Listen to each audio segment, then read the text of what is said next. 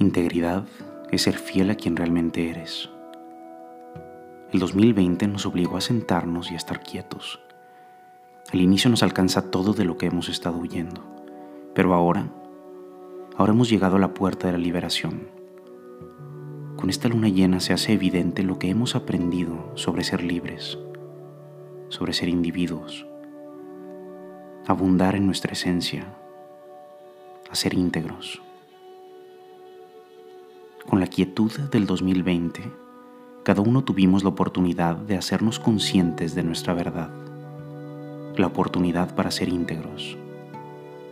Cuando hablo de integridad, la mayoría lo interpreta como honestidad, y sí, definitivamente implica honestidad, pero más que esto, para mí significa ser completo, estar en unión, en congruencia con mi ser.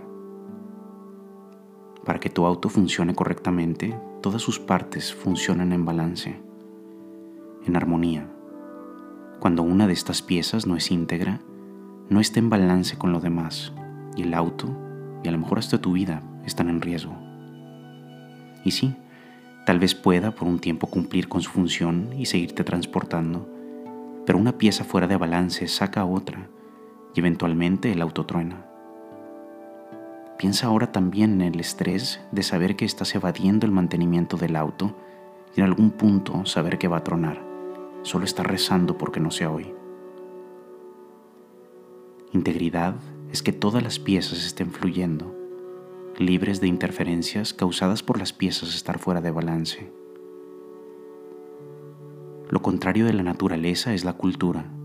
La cultura nos moldea a seguir lo que se supone que debemos de ser ser para ser exitosos, ser para ser amados, ser para ser bla, bla, bla. En mi infancia y adolescencia fui el desmadroso. Era el clásico niño el que las mamás no querían como amigo de sus hijos.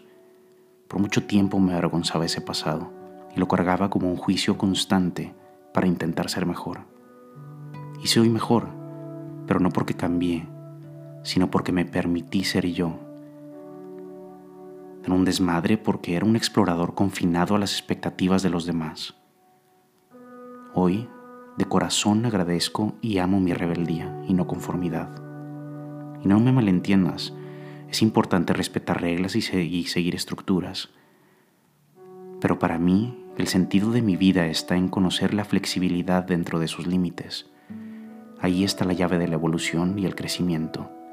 Ahí es en donde prospera mi espíritu. Energéticamente estamos todos en un momento extraordinario de claridad para saber quién reconozco ser hoy después de lo que aprendí a valorar con autenticidad desde el año anterior. A nuestro cuerpo le incomoda la falta de integridad. Parece que el 2020 nos liberó a muchos de las expectativas que creíamos que teníamos que seguir sosteniendo y fue una liberación sobre todo de ansiedad. Si esto no resuena contigo, solo cuestiónate si desde el año pasado te has resistido al cambio o si quieres vivir con más integridad. ¿A ti qué te inspira? ¿Qué le da significado a tu vida?